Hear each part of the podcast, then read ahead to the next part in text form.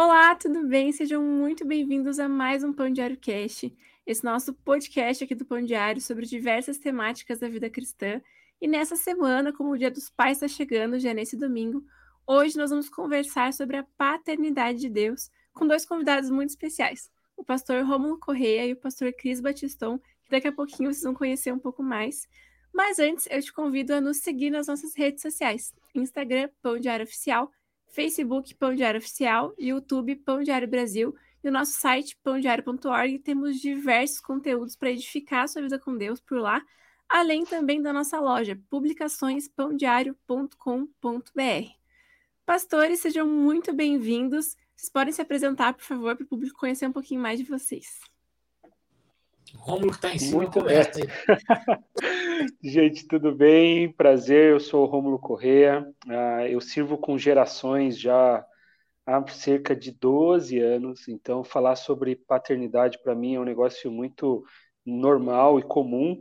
Inclusive, eu fui preletor do Palavra da Vida, Paraná, há duas semanas atrás, e eu trouxe uma palavra para os pais, então está muito fresco na memória.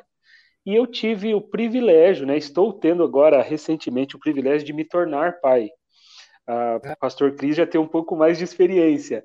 Ah, o nosso presente, porque foi um presente de Deus para as nossas vidas, a Laura chegou um dia atrasado do Natal. Então, a Laura nasceu no dia 26 de dezembro e só está me fazendo ter a certeza que eu não sabia nada sobre paternidade. Todo dia é uma descoberta, todo dia é uma aventura.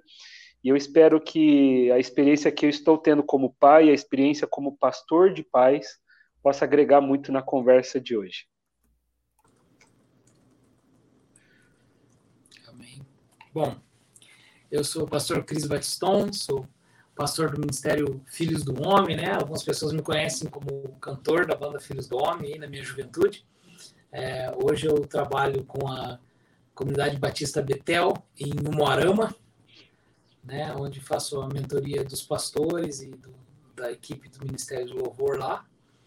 É, sou pai há algum tempo já, meu menino mais velho, Pedro, tem 14, minha menina tem 13 e o mais novinho tem 7 anos de idade. Né? Como o pastor Rômulo falou, quando eles vão nascendo, a gente descobre que não sabe nada, né?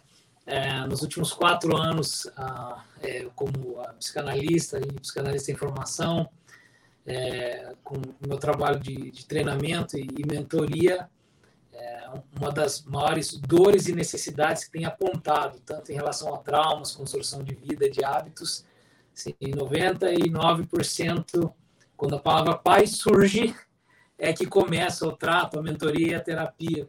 Então, Deus veio atraindo meu coração para esse lugar e maravilhosa surpresa quando, quando o Pão Diário me chamou para escrever sobre a paternidade de Davi e agora para esse podcast. É uma paixão, minha esposa, nós focamos a nossa vida nos nossos filhos, inclusive em detrimento do próprio ministério, nós priorizamos a família, né? mudamos para uma cidade menor, mudamos nosso estilo de vida e focamos o centro da nossa vida na criação, no desenvolvimento da hombridade dos nossos meninos e da feminilidade da nossa filha, e da maturidade e autonomia dos três.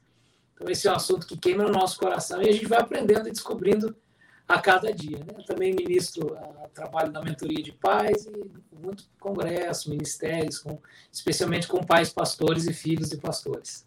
Então, isso aí está sendo a vida aí. Amém.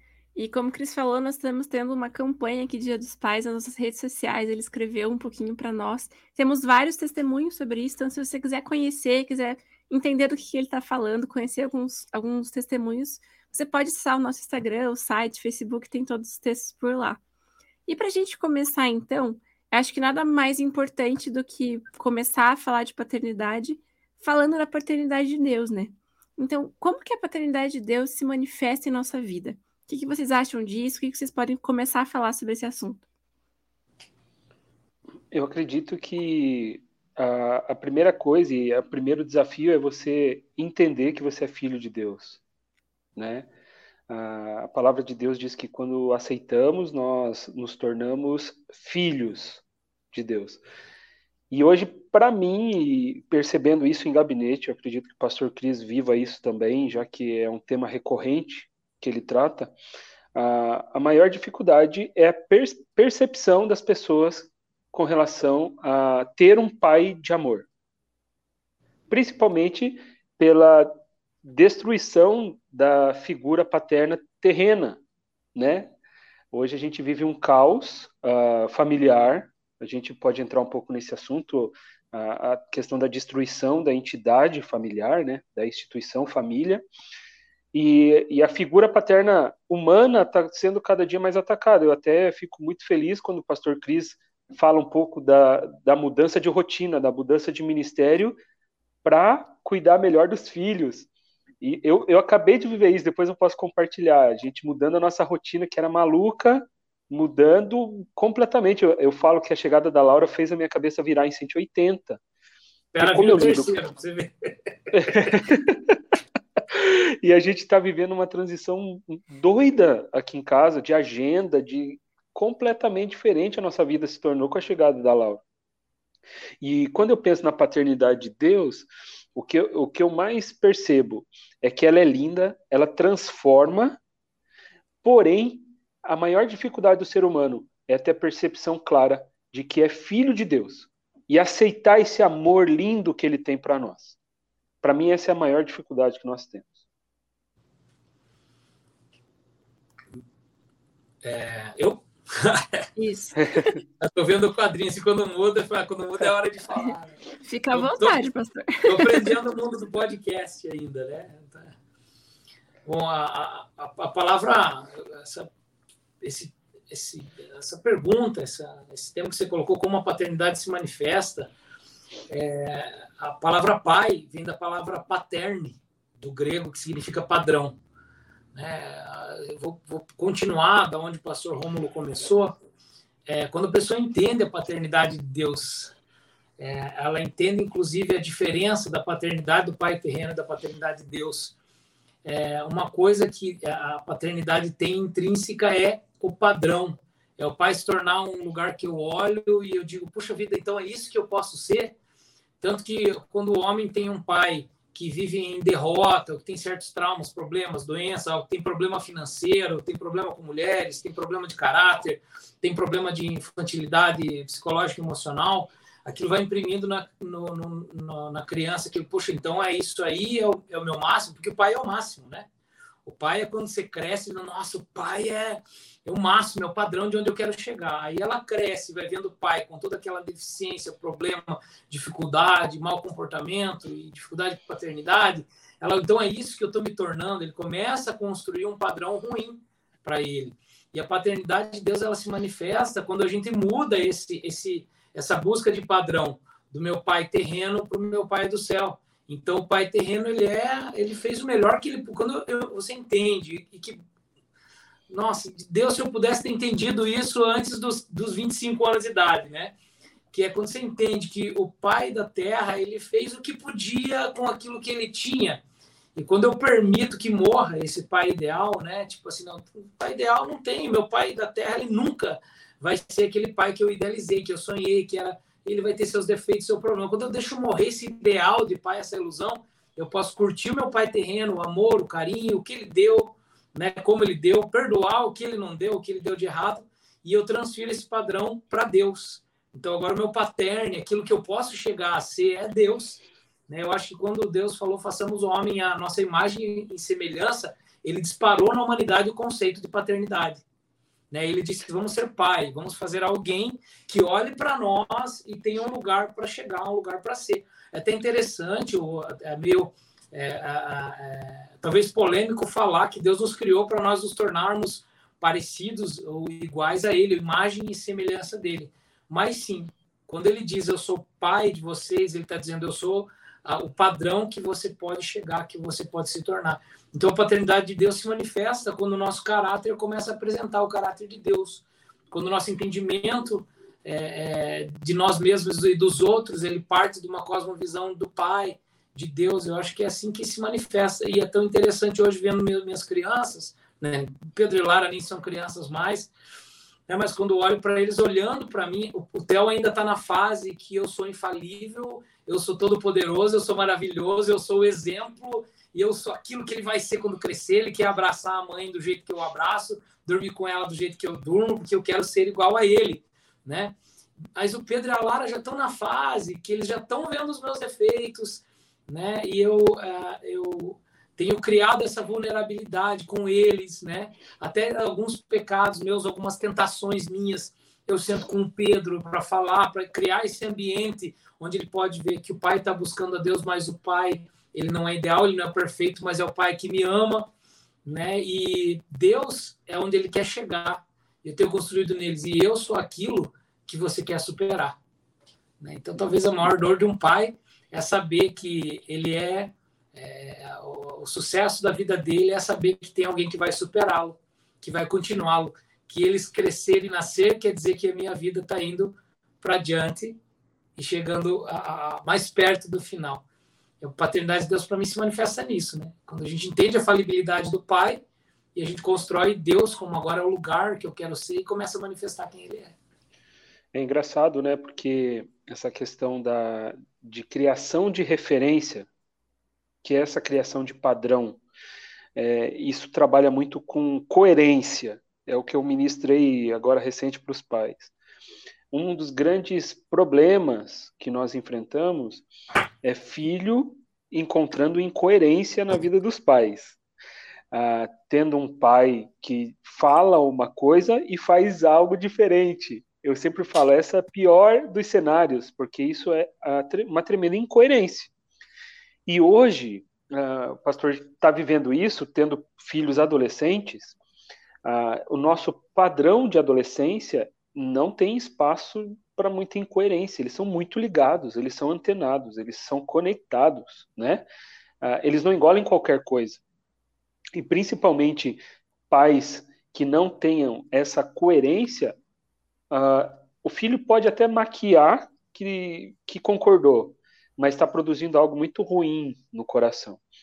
E hoje, uh, quando a gente pensa em referência, é, Deus precisa ser a nossa maior referência. Eu também concordo completamente com o pastor Cris.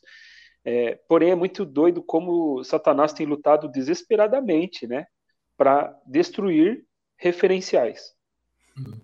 E, e, é por isso que hoje a gente vive uma geração de influenciadores, né? Que hoje falam e têm uma força em cima dos nossos meninos e meninas de um jeito absurdo. É, Rasos e, líquidos. Exatamente. E, e, assim, demoníacos, né, pastor? Muitas vezes, né? Eu, eu sempre eu tenho falado. O mais demoníaco não é nem aquele cara que é tão horrível na internet que é próprio. Não, mas esse cara é muito do mal. O mais demoníaco é aquele que tem a boa linguagem, a boa forma, o bom gesto, mas o padrão de vida, o que constrói. Não, pastor, ó, a próxima, eu tenho falado isso muito pro, pro povo que vem conversar comigo. Eu falo assim, ó, já se liga que a próxima é, proteção que a gente vai ter que trazer para os nossos filhos vai ser sobre um tema que para a gente ainda gera escândalo, mas a sociedade já está começando a discutir, que é a poligamia, por exemplo. Os influenciadores digitais já estão falando direto de relacionamento aberto. Então não é não é incomum você conversar com adolescentes que já estão vivendo os trisais, sabe? Uhum. E por que que isso acontece? E, e, e eu vivi uma crisezinha um pouco antes da Laura nascer, uh, eu estava em, em, pânico, assim, porque eu falei caramba, eu dou palestra para pai, eu falo para pai, é muito legal. Minha, meu conhecimento é empírico de gabinete, né, de, de conversa. Uh, eu, eu pastoreio muitos adolescentes, jovens, então eu tenho esse know-how, mas eu não sou pai ainda. E quando eu comecei a olhar para a perspectiva do que o mundo está virando, eu confesso que eu fiquei com muito medo. Uhum. E eu e eu tava meio desesperado assim, falando: "Deus, e aí, me ajude, né?" E foi algo, aconteceu algo muito interessante, muito interessante mesmo, que foi, uh, eu me encontrei com uma amiga que ela nos ajudava lá na igreja e ela é psicóloga. É, e, e, o que que aconteceu? É, eu cheguei para ela e falei assim, ó, o nome dela é Cláudia Weigert. falei, Cláudia, eu tô com medo, porque a Laura vai nascer e eu não sei exatamente o que vai acontecer, né? E foi muito interessante que a Cláudia falou assim para mim, Rômulo, não precisa ficar com medo. Confia no Senhor, mas entenda que a Laura precisa encontrar em você um farol, um lugar que é onde as dúvidas virem, quando a crise chegar e vai chegar, ela saiba como te procurar, ela saiba conversar com você, ela saiba ter um tempo contigo de segurança, onde ela vai poder se expor, onde ela vai poder se abrir. E nesse contexto, você vai ter essa liberdade de conversar com ela. E aquela, aquela fala da Cláudia me trouxe muita paz assim ao coração, é, onde eu consegui entender que eu preciso, é, junto com a Laura, eu preciso construir um ambiente de segurança onde ela pode se expor, onde ela pode conversar, onde ela pode abrir, se abrir, né? E eu, como pai, tenho orado muito para que esse ambiente seja criado. Mas esse ambiente só é criado quando a gente uh, intencionalmente, né? É, trabalha com os nossos meninos A importância da trindade também, né? Essa é a importância uhum. da trindade, a importância da mãe como parte dessa trindade porque quem vai dizer que é seguro estar perto do pai é a mãe, né? Se a mãe está segura, tem muitos homens que investem na, na, na, filha, só que a filha não vê o pai investir na mãe. Aí a filha perde a referência de segurança porque a mãe não é segura. Então, quando eu crescer, não vou ser também, né? Então, é bem esse, esse ambiente. É, é engraçado. É, o pastor, isso que você falou é uma coisa muito engraçada que aconteceu. Uh, lá na, na, na igreja que eu pastoreei, durante um período, Igreja Batista do Bacaxeri. É, o que que acontece? A gente criou um jantar. Isso, uh, caminhou com a gente durante 12 anos, né? Uh, eu era pastor de juventude lá. E o que que acontece? A gente criou um jantar. Essa essa experiência foi muito marcante na minha vida. A gente, na realidade, a gente não criou. A gente até pegou uma ideia da Batista do Prado, que é uma igreja aqui de Curitiba, ele, a gente deu uma aprimorada e nós criamos o jantar pais e filhas. E eram com 12 anos as meninas. Então, é, elas já ficavam empolgadas porque era um, um dia muito marcante, uma noite na realidade. E qual que era a ideia?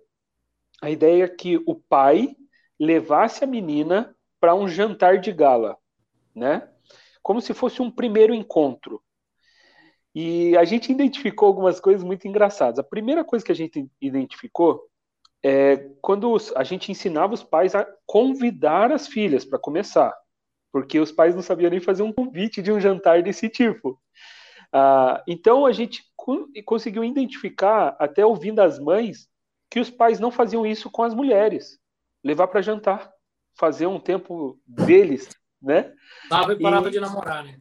Exato. É, é, foi uma coisa tão doida, porque a gente teve que ensinar o pai a, a, convidar, a gente teve que ensinar o pai a ser cavalheiro.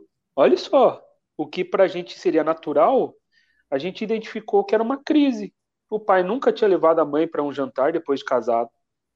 O, o pai não, não era cavalheiro com a mãe, né? E, e foi muito doido, porque esse jantar a gente tinha que ter um roteiro de conversa a gente criava um roteiro para que o pai e a filha pudessem conversar.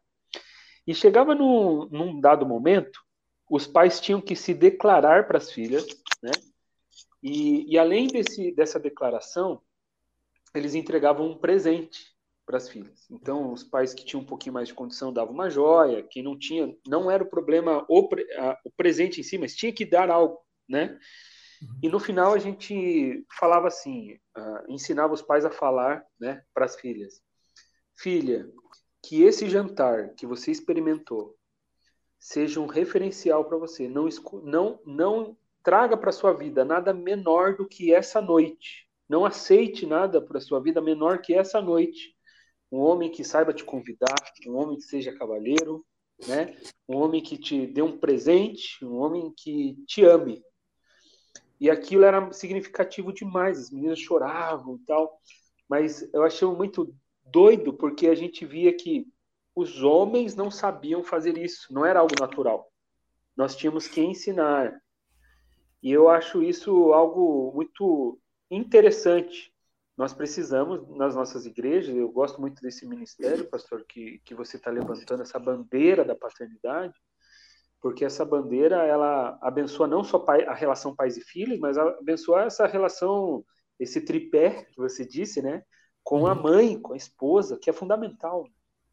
É uma assinatura, é uma assinatura de Deus em toda a criação, né? Desde a nossa psique, é, mente, emoções e, e atitudes, a, toda a natureza, a música, a tônica, terça e quinta, a construção da música, que é a harmonia, melodia e ritmo, a cor, o RGB, a, a, ligação covalente, tudo na natureza tem essa assinatura de Deus e uma das mais preciosas é a assinatura da família, né? O pai, a mãe e os filhos, aquele que traz a direção, aquele que traz a conexão e aquele que traz a, a ação do pai, né? Então essa assinatura de Deus.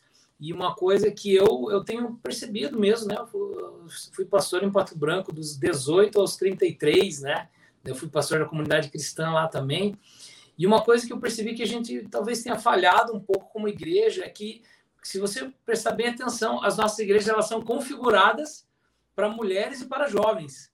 Né? É, poucas igrejas despertam ou ela tem um ambiente de interesse e liberdade para os homens.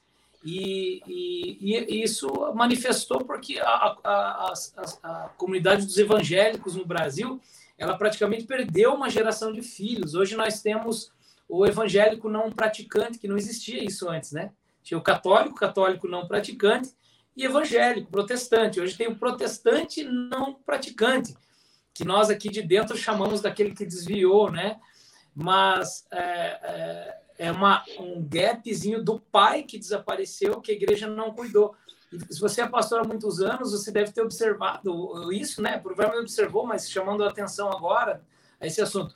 Quando uma mulher se converte, às vezes leva anos aquela mulher orando pelo marido, tentando trazer movimento para o marido, ah, orem pelo meu marido. Então, tem muita mulher orando pelo marido. Agora, quantos maridos que se convertem, que você passou anos o cara orando pela esposa converter? Não acontece, porque quando converte a mulher, o marido às vezes demora a converter. Quando converte os filhos, às vezes os pais nunca se convertem, demoram para se converter. Mas quando converte um homem, um pai de família, dá seis meses a família inteira está na igreja. Já percebeu isso, pastor? Sim, é um padrão. É. Quando, quando converte o homem, a família inteira vem. Só que os, os, os nossos cultos, nossos movimentos, nossas reuniões de orações, assim, generalizando um pouco, usualmente, especialmente a igreja ali dos anos 80, 90 para os anos 2000, a igreja é configurada para a mulher. Que o homem vai trabalhar, ela fica em casa, fim de semana o homem quer descansar, ela vai na igreja, aí o homem vai para a igreja, tá bom, vamos, né? E eu vejo que a necessidade desse movimento da construção do homem, né? A segunda pergunta que está no nosso script é: filhos sem pais, como entender uma paternidade de Deus sem ter experimentado o relacionamento com o pai? E aqui não é só um, um jovem que nasceu sem pai. Isso fala do, do pior movimento, que é o, o, a gente chama do órfão do pai vivo, que o pai está em casa, mora com a família, mas a psique desse adolescente, desse jovem, dessa criança, se forma como órfão, porque o pai está ali, mas não está presente. E eu queria trazer até uma, uma situação que eu tive num, num, fórum, né? era um fórum não cristão, eu estava lá só como analista comportamental, não estava como pastor, mas defendendo os nossos princípios, as pessoas foram se incomodando um pouco comigo, né? E um rapaz olhou na internet e viu meu Instagram e falou, ah, e na hora de ele com o microfone falou, ah, eu vi que você é pastor. Aí o fórum deu aquele, poxa, o cara é pastor, como é que convidaram um pastor, né? Aí ele perguntou assim: Você acredita que o homossexualismo é, destruiu a família brasileira? Então ele me colocou num entrave. Porque seja o que for que eu respondesse nesse lugar, eu estava num lugar de fragilidade ali. Mas Deus me deu naquele momento um pensamento que se tornou aí tônica de muito do hoje ministração que eu dou para homens, para pais. E a palavra foi o seguinte: não, o homossexualismo não destrói a família brasileira. O que tem destruído a família, não só no Brasil, mas ao redor do mundo, são homens heterossexuais que casam, que têm filhos, mas nunca se tornam homens de verdade. É aquela geração que a esposa está dormindo sozinha no quarto, três da manhã, e ele está na sala jogando videogame, assistindo Netflix. Aquela geração de homens que tem filho adolescente, mas discutem com o adolescente como se eles fossem adolescentes, competem com os próprios filhos pelo espaço com a mãe, como se estivesse competindo com o irmão pelo espaço da mãe dele. Aquele homem que é, é, é, busca na esposa o suprimento de adolescente, de criança que ele não teve. Então, realmente, a, a, como entender a paternidade de Deus sem ter experimentado o relacionamento com o pai, essa mudança de paternidade, né, esse, esse olhar para Deus como pai, essa conversão, esse experimentar do relacionamento com Deus, ele realmente supre toda a necessidade de paternidade de um rapaz que, criou, que nasceu sem pai. Até porque, estando no ambiente cristão, ele vai ter acesso a pastores, a homens, a, a, a, a homens que estão ali dando padrão, dando relacionamento, conversando.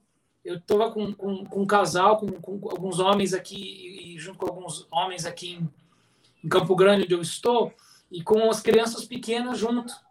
E aí eu fui conversando com o Piazinho, perguntando de futebol. A importância de os homens de uma igreja, eles entenderem que eles são um ambiente onde os adolescentes vão se tornar homens, então, eu saber que meu amigo tem um filho de 12, 13 anos e que o meu comportamento também trazendo aquele menino, dizendo vamos lá, vamos jogar bola, forte, abraça, brinca, movimenta. Então, os homens se unirem na igreja, porque eles vão criar esse ambiente de desenvolvimento de homens.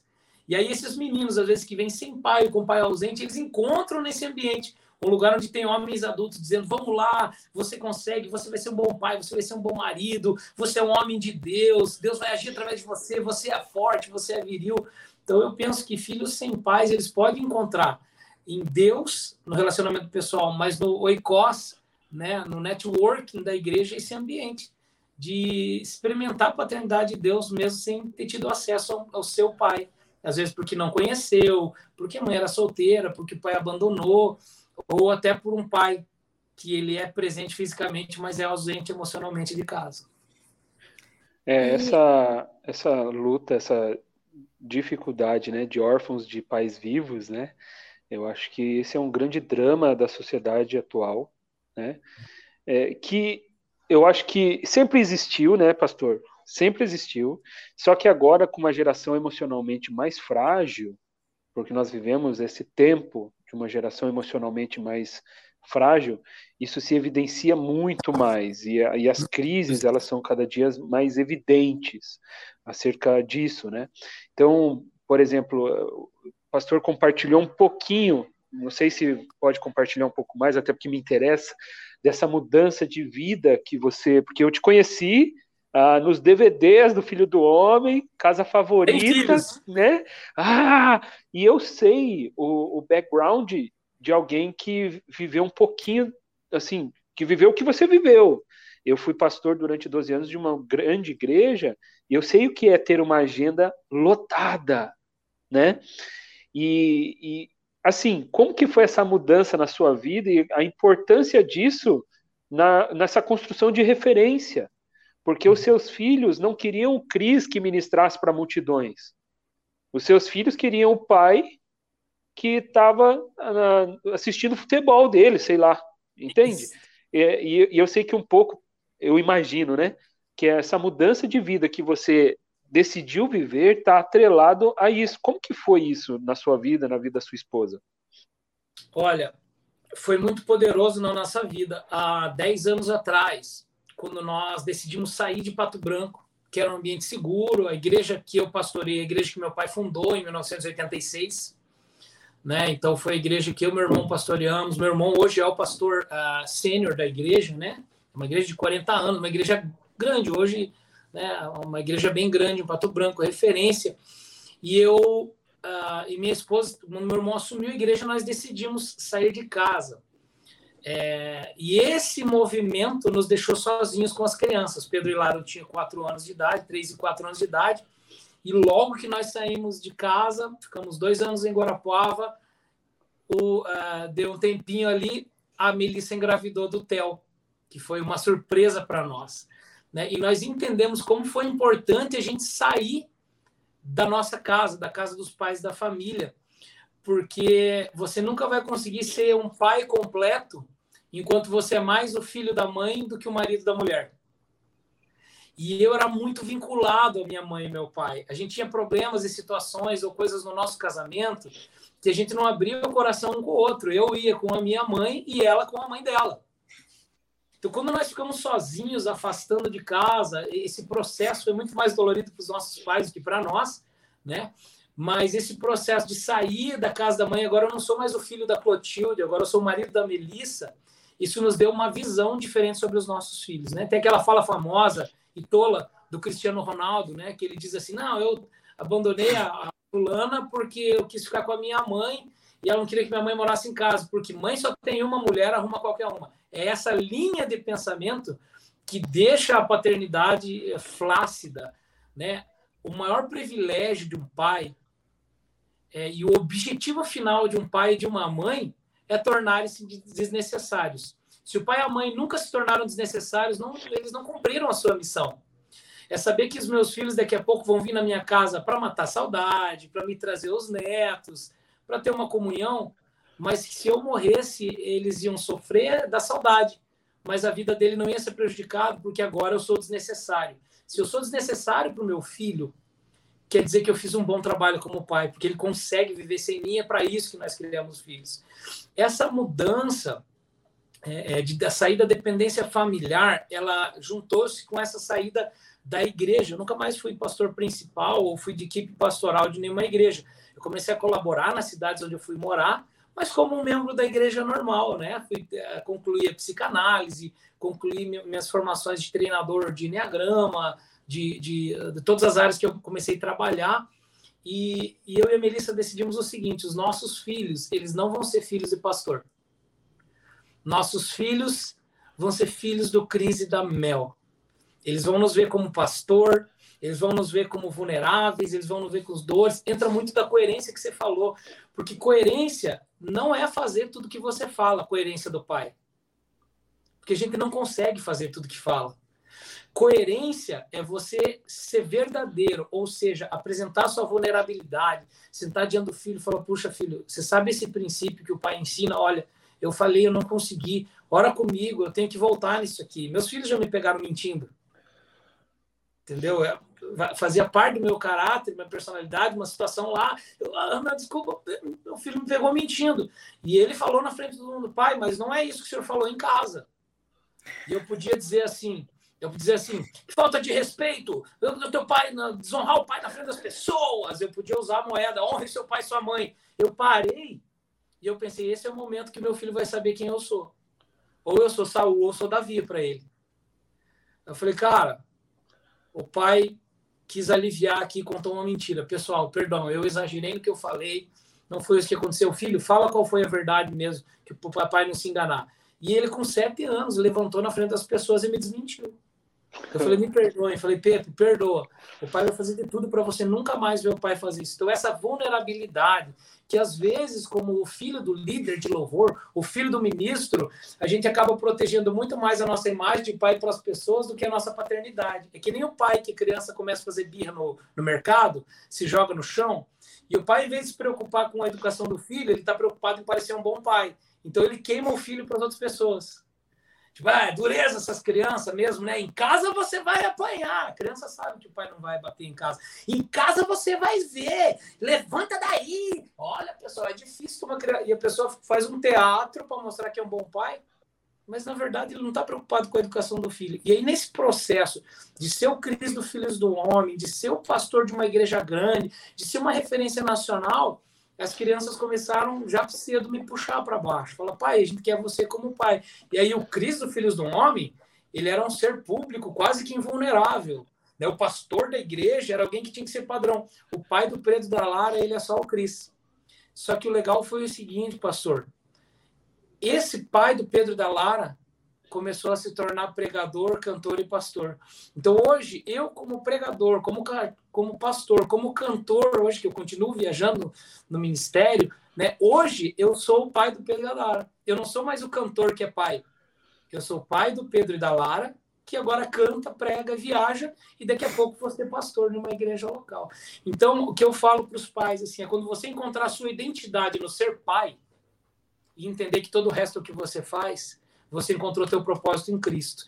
E aí alguns pastores têm que escolher, eu tenho visto, ele tem que escolher entre ser o sênior da igreja e cuidar dos seus filhos. Ele tem que escolher entre ser uma referência nacional ou ser alguém que está ali presente, disponível uhum. é, é, e disposto para o filho, porque são duas coisas diferentes, né? O pai disposto e o pai disponível. Não, estou disposto a ser pai. Não, eu estou disponível. O meu horário pertence à minha paternidade e as outras coisas dele depois. Agora, a bênção de Deus sobre isso, ela vem na área financeira, ela vem no desenvolvimento, ela vem no meu no crescimento. Pedro agora, a Lara com 14 anos, ela falou, eu quero ir para os Estados Unidos com 18, pai, ficar um ano lá. Eu falei, ó, nos meus planos, com 18, vocês não precisam mais de mim financeiramente. Então, você quer ir para os Estados Unidos, junta dinheiro. Ela, ela e o Pedro fizeram uma empresinha, começaram a fazer brownie. Mês passado, venderam 600 reais de brownie os dois. Ela vai ter o dinheiro em seis meses. Ela vai ter o dinheiro em não seis meses não, mas em um ano, um ano e meio ela vai ter o dinheiro, porque a autonomia deles se tornou a, o que, a bênção que Deus deu sobre a nossa escolha de sermos pais foi a autonomia e a maturidade emocional dos nossos filhos. Uhum. Pedro e Lara são assediados por homossexuais, são assediados por heterossexuais, são assediados por é, pansexuais. Ah, na escola hoje é natural é, 10% das crianças hoje se declara heterossexual nas escolas normais, porque é vergonhoso ser heterossexual nessa nova cultura. E o Pedro e a Lara têm respondido bem, eles têm amigos, né, crianças que às vezes nem sabem o que são, mas falam aquilo que está na moda, e a mente deles tem sido autônoma. Então, os professores falam um monte de coisa, disso, daquilo, e eles não perguntam assim, professor, meu pai diz isso, é verdade? Não, eles vêm para casa e dizem, pai, o professor disse isso, é verdade? Então, essa foi a grande mudança. Eu deixei de ser o cantor e o pastor que se tornou pai e passei a ser o pai, que em segundo plano é cantor, pastor e ministro. E isso foi a mudança para mim. Que benção.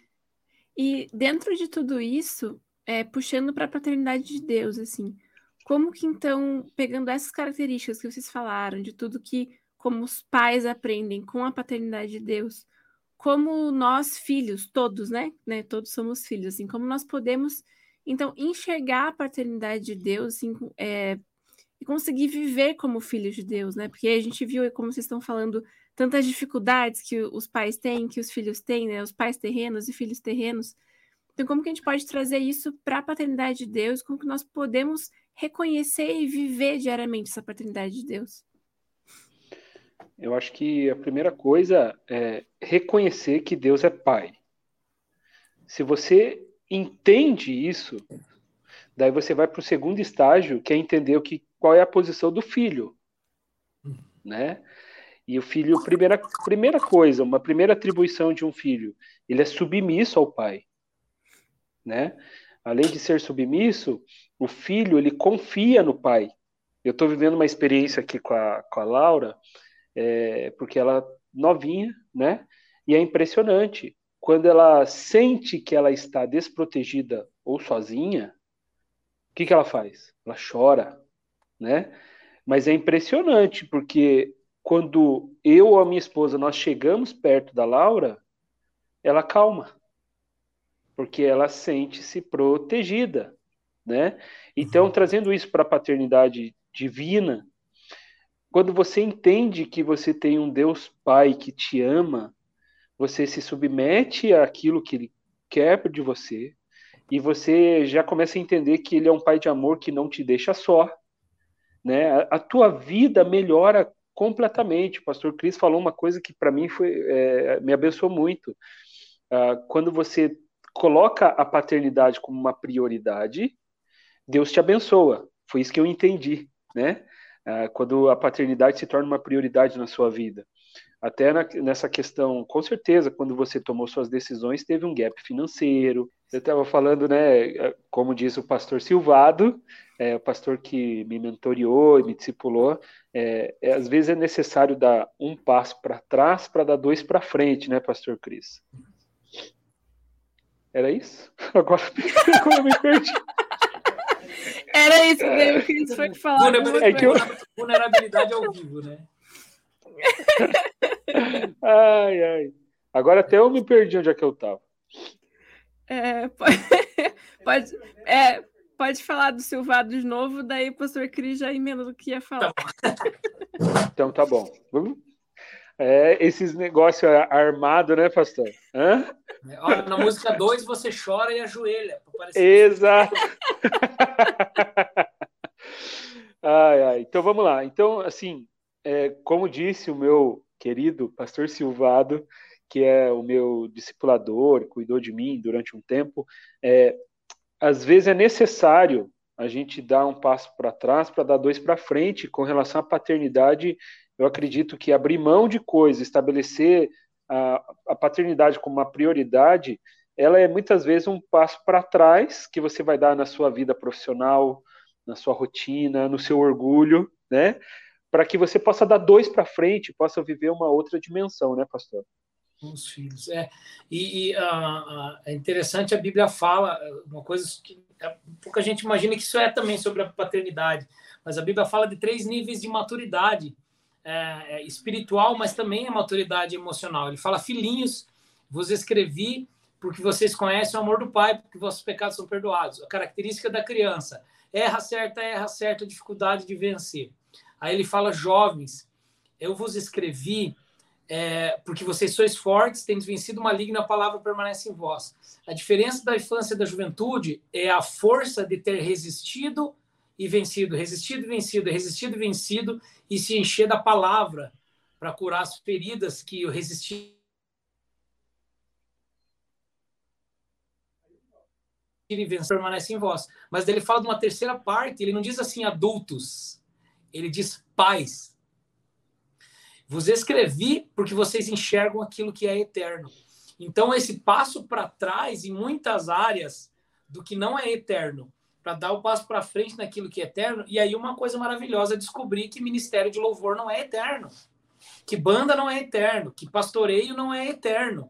Né? Tudo isso são coisas que nós fazemos aqui na Terra, mas banda Filhos do Homem não vai para o céu. Inclusive, parte dela, né, o Jadão e o Murilo já estão no céu já. O Jadão, antes de morrer, disse assim, cara, eu tô quase lá, eu vou chegar, já vou escalar você. Eu falei, não, não me escala, se chegar antes de mim, não me escala, né? E ele foi, o Jadão Saudoso não me escalou, ainda bem, né? Tô aqui aí, tranquilo. Mas, é, pais, eu vos escrevi porque vocês enxergam aquilo que é eterno, vocês conhecem aquele que é eterno. Fala que a característica de uma vida adulta é estar pronto para a paternidade, e uma característica da paternidade é que os teus olhos não estão naquilo que passa, estão naquilo que é eterno. Então, essa, essa, o entender essa visão de Deus olhar para Deus, para o que Deus quer, a gente descobre que o primeiro chamado da imagem e semelhança é a paternidade. Porque se Deus se apresenta como Pai, diz: desenvolva a vossa salvação até que encontre a maturidade e a semelhança de Cristo. Se ele olha para nós e, e, diz: olhem para mim, seja uma semelhança, eu sou Pai, o que, que ele está dizendo? Eu criei vocês para a paternidade. Eu criei vocês para gerarem outro para gerarem vida. Eu creio vocês para ser um, um, movimento de moto própria. Vocês geram a vida, vocês constroem, vocês recomeçam, vocês fazem o ciclo até que vamos para o céu em maturidade e sejamos todos um. E o céu é maravilhoso. Eu quero chegar lá, eu quero ir, mas eu quero viver completamente essa, essa eternidade na Terra, que é a paternidade. Então, a gente pensa que Deus abre portas sempre, né? Ah, Deus abre uma porta para eu entrar. Só que a prova da maturidade é descobrir que Deus abre portas para a gente fechar também. Porque Ele quer que seja a nossa maturidade e não só a maturidade dele. Filho, eu abri uma porta para você, e você vai entrar e vou fechar. Não, pai, essa eu vou fechar. Eu vejo isso na vida dos meus adolescentes, né? Pai, eu quero isso, eu quero aquilo, eu quero aquilo outro. O que eu posso fazer? Filho, ó, eu possibilito você fazer. É essa escolha. Meu menino, o Pedro, muito bom com finanças. Ele guardou 860 reais para ir no Paraguai comprar um tal de, uma, de um Xiaomi, um celular que ele queria que tinha as características dele. Fui lá com ele, chegamos em várias lojas do Paraguai e numa delas o cara falou: oh, só tem um aqui e ele custa é, 870. Ele, ah, eu não tenho 870. Não, não, mas eu te faço por 700. Aí ele olhou para mim assim: 700? É, posso ver? O cara falou: não, é embalado, só dentro da caixa. Tipo, ele ia comprar. Aí quando ele disse: não sei, o cara falou: então faço por 620 para você. Ele olhou para mim e falou: pai, 620, só que daí eu não posso ver o celular. Eu só olhei para ele e falei: filho, essa é uma experiência tua. O dinheiro é teu, o celular é teu, a experiência é tua. Ele olhou para mim e disse: Acho que eu vou ver em outra loja. O cara da loja do Paraguai ficou louco da vida. O árabe era um árabe, na verdade. Ficou louco da vida. Nós vimos, ele esse menino me fez andar a manhã inteira. E ele achou um celular melhor que o dele numa promoção por 800 reais, que ele podia testar o celular. Mas e se ele tivesse comprado o celular é, falso? Eu interferiria? É mais importante para mim que ele tenha economizar o dinheiro, precisa deixar errar como Deus deixou a gente errar. Uhum. Amém. A principal característica vamos... da paternidade. Amém, amém. A gente vai precisar encaminhar aqui para o fim. Mas, mas já? está muito bom já. que isso? Passou muito rápido, né? Passou muito rápido. Mas muito obrigada por vocês terem participado com a gente. Quem sabe ali numa próxima a gente junta vocês dois e continuamos falando sobre o Nossa, assunto. prazer. Oh, mas, mas não mais. Ei, Olana, deixa eu te. Desculpa te interromper. Em geração de podcast de duas horas, você pedir para a gente ficar 40 minutos, né, pastor? É difícil,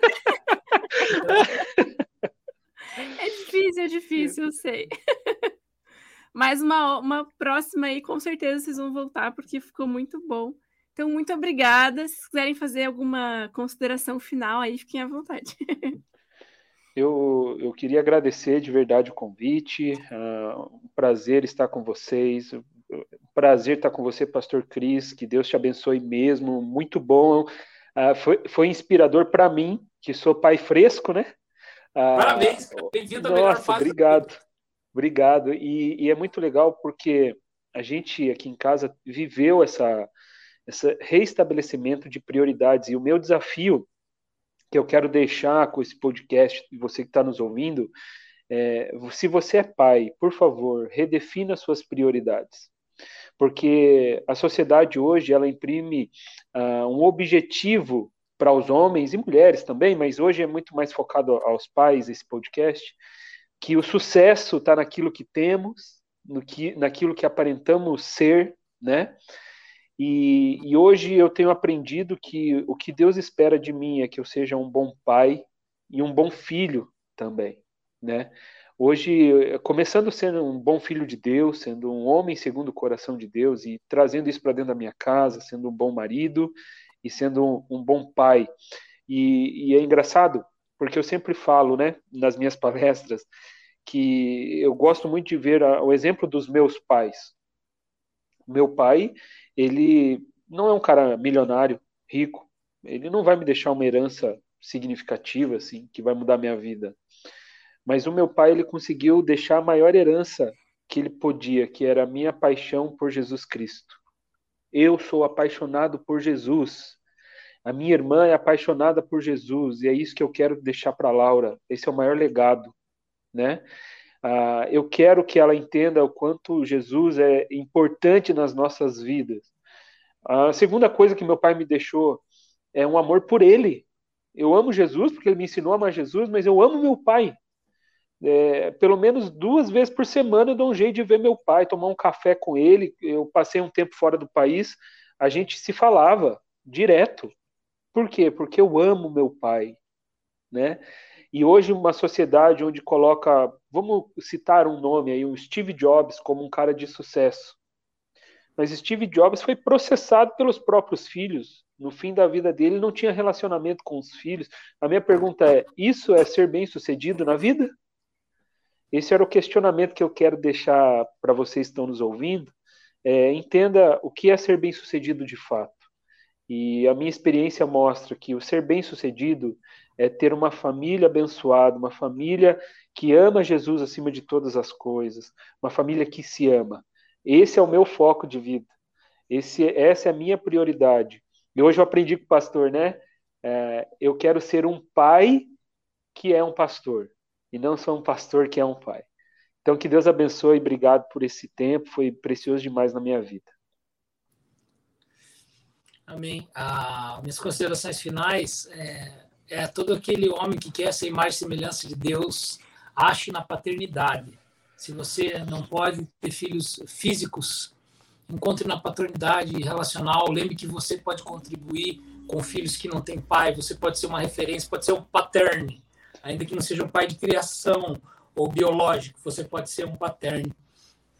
é, é, encontre a sua identidade nisso.